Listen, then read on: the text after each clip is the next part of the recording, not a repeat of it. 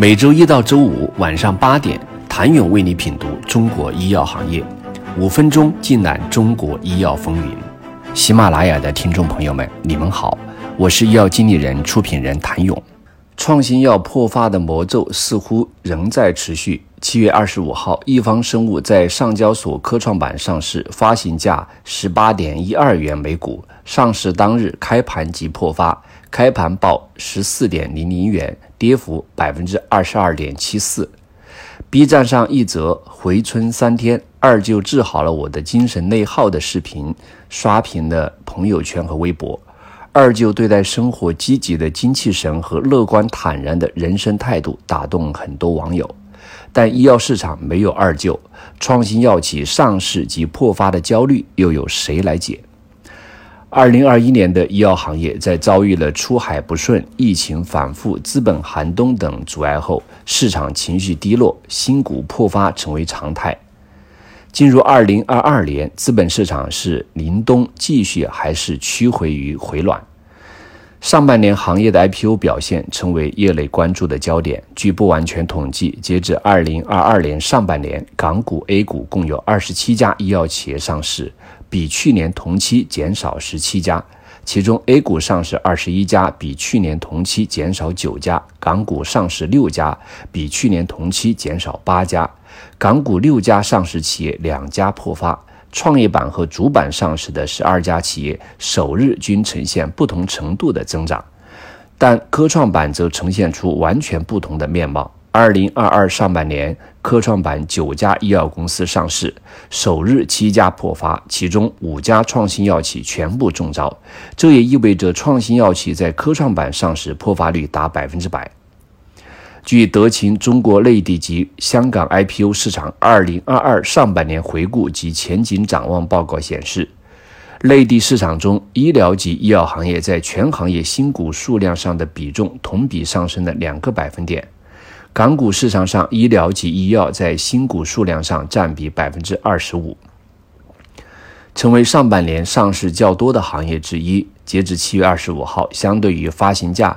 二零二二年上半年，A 股、港股上市的二十七家医药企业中有十六家股价下跌，十一家上涨。有证券研究人士分析认为，长达一年的不断探底调整后，当下医药行业在二级市场的表现大致已经回到五年前的水平，但行业发展水平已经远超当年。值得坚守的同时，新的投资机会也在逐步显现。在业内人士看来，股票发行价较高，加之尚未盈利，成为药企破发的重要原因。即便是此前上市的创新药企业，也同样面临股价大跌甚至腰斩的问题。但随着时间的推移，如何通过产品上市实现商业化，来向投资者兑现价值承诺，已成为众多创新药企必须尽快回答的核心问题。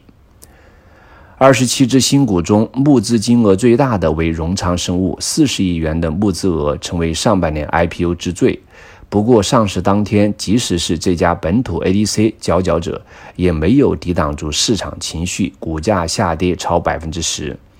二零二一年八月，荣昌生物 ADC 新药维迪西妥单抗以二十六亿美元授权给西雅图基因，刷新本土新药海外授权金额最高纪录。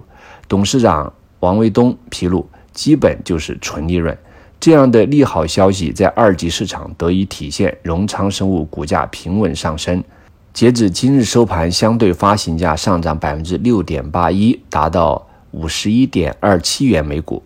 二零二二年二月，乐普生物率先登陆港交所上市首日并未破发，但表现一直不温不火。七月二十四号，乐普生物的 PD One 上市，作为国内。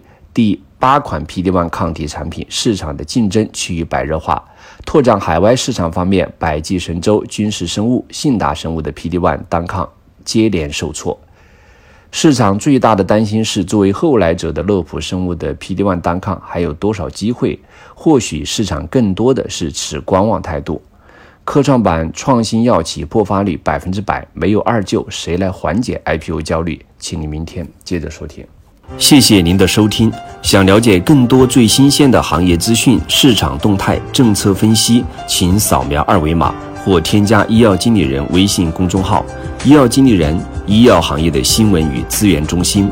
我是谭勇，明天见。